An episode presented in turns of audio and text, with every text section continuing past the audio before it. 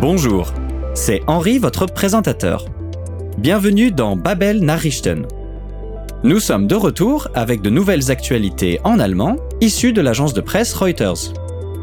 Aujourd'hui, vous entendrez parler de deux rappeurs qui utilisent la musique pour insuffler l'espoir et de pourquoi nous avons pendant des années regardé un célèbre tableau rayé de Pete Mondrian de travers.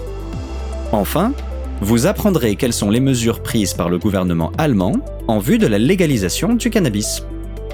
N'hésitez pas à consulter la transcription de cet épisode sur babel.com/podcast et bien entendu, vous pouvez toujours revenir en arrière pour réécouter si vous pensez avoir manqué quelque chose. C'est tout bon? Alors, allons-y. Le rap comme thérapie. Telle est l'approche adoptée par les musiciens Mam Ibrahim McIntyre et Marcus Nier.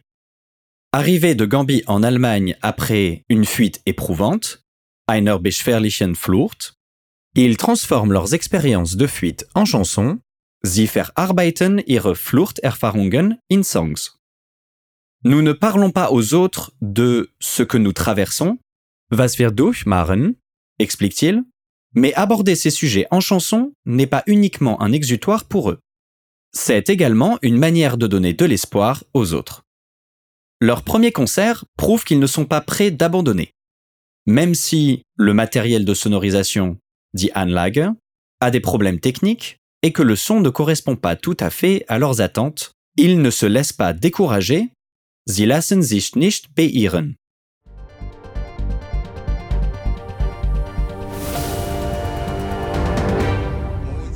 Deutschland, where we at, where we came from, where we came from, Gambia, the West Coast, where we came from. Das sind Mam Ibrahim McIntyre und Marcus Nie. Die beiden sind 2015 aus Gambia geflüchtet und nach einer beschwerlichen Flucht schließlich in Deutschland gelandet.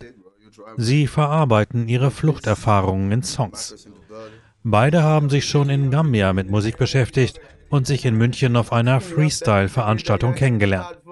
Die beiden beschlossen, ihre Geschichte zu rappen und auf ein Album zu bringen. Die Männer haben viel erlebt, über einige schweigen sie. Die Musik helfe ihnen, ihre Erfahrungen zu verarbeiten, sagt McIntyre. All mein Schmerz, mein Glück, jede Erfahrung, die ich mache, ich verarbeite es einfach in der Musik. Und das hilft mir sehr. Ich kann nicht mit Leuten über mein Zeug reden. Sie sagen immer, dass man eine Therapie braucht, um darüber zu reden und solche Sachen. Aber die Musik, die wir machen, sehe ich als eine Therapie. Denn wir sprechen mit niemandem über unsere Gefühle und was wir durchmachen. Zu viele Dinge passieren. Mit ihrer Musik wollen die beiden auch anderen Menschen helfen. Nie sagt dazu. Deshalb haben wir uns für die Musik entschieden, damit wir die Botschaft an die Menschen weitergeben können, die zur gleichen Zeit hierher gekommen sind. Wir wollen, dass sie Motivation von uns bekommen. Das ist eine Motivation für uns. Egal, ob ihr im Gefängnis seid oder zu Hause, ihr sollt nur wissen, dass ihr es jederzeit schaffen könnt. Denkt daran, du kannst es schaffen und es weiter versuchen. Das ist der Grund, warum wir immer noch diese Musik machen. Und so produzieren sie auch Klänge der Hoffnung. Bei dem ersten größeren Konzert ihrer Band One Corner kommen Freundinnen und Freunde, Verwandte und Weggefährten. Und auch wenn die Anlage technische Probleme hat und der Ton nicht so klingt, wie sich die beiden das vorgestellt haben, davon lassen sie sich nicht beirren.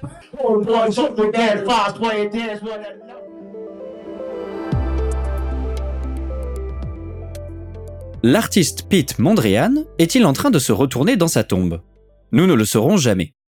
Mais ce que nous savons, ou du moins que nous avons de bonnes raisons de penser, c'est que nous avons regardé l'une de ses œuvres de travers pendant des années. Susanne Meyer-Buser, la conservatrice du musée Kunstsammlung NRW, Nordrhein-Westfalen, à Düsseldorf, nous explique qu'au début, il y avait juste quelques indices, Indizien, qui se sont ensuite changés en un véritable soupçon, ein richtiger Verdacht. Le tableau en question, New York City One, se compose de bandes de scotch multicolores qui s'entrecroisent. Entre autres indices, la manière dont les bandes ont été appliquées, tirées vers le bas puis coupées, doit suivre les lois de la gravité. Selon cette logique, l'œuvre d'art est accrochée à l'envers, hängt verkehrt herum. Partons enquêter à Düsseldorf.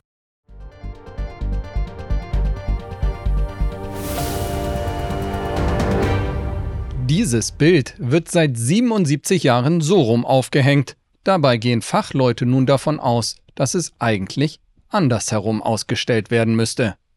Die guten Gründe für diese Vermutung äußert die Kuratorin an der Kunstsammlung NRW in Düsseldorf, Susanne Meyer-Büser, am Freitag. Erst waren es nur Indizien und dann war es ein richtiger Verdacht. Und zwar, wenn man sich die Streifen dieses Bildes anguckt, es sind ja Klebestreifen, Tapes, die können so, wie sie jetzt sind, in diesem Zustand nicht angebracht worden sein, sondern Mondrian muss das Werk gedreht haben, weil die Klebestreifen sind oben angesetzt, dann runtergezogen, abgeknipst und wieder von vorne. Und das folgt einfach der Schwerkraft. Und insofern gehen wir davon aus, es hängt hier verkehrt darum. Wie der Künstler das Werk New York City 1 von 1941 wirklich aufgehängt haben wollte, wird allerdings wohl ein ewiges Rätsel bleiben, meinte die Kuratorin. Denn Piet Mondrian selbst verstarb am 1. Februar 1944 in New York.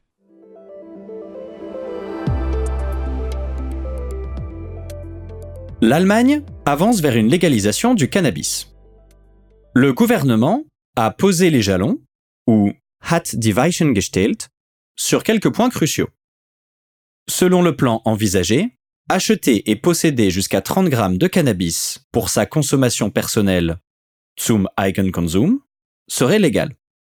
La publicité, cependant, serait toujours untersagt, interdite, et une partie des revenus fiscaux serait employée zur Aufklärung à des campagnes de sensibilisation.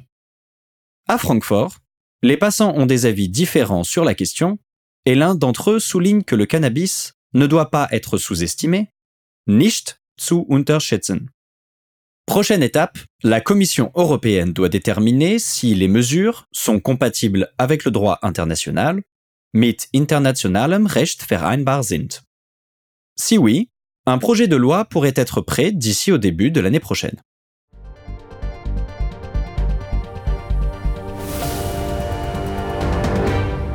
Auf diejenigen, die in Deutschland Marihuana und Haschisch kaufen und konsumieren wollen, kommen möglicherweise entspanntere Zeiten zu.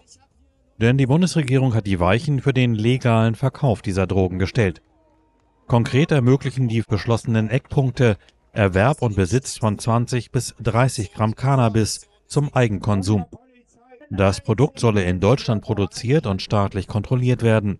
Werbung für Cannabisprodukte solle untersagt werden, Zudem solle ein Teil der Steuer auf Cannabis zur Aufklärung genutzt werden.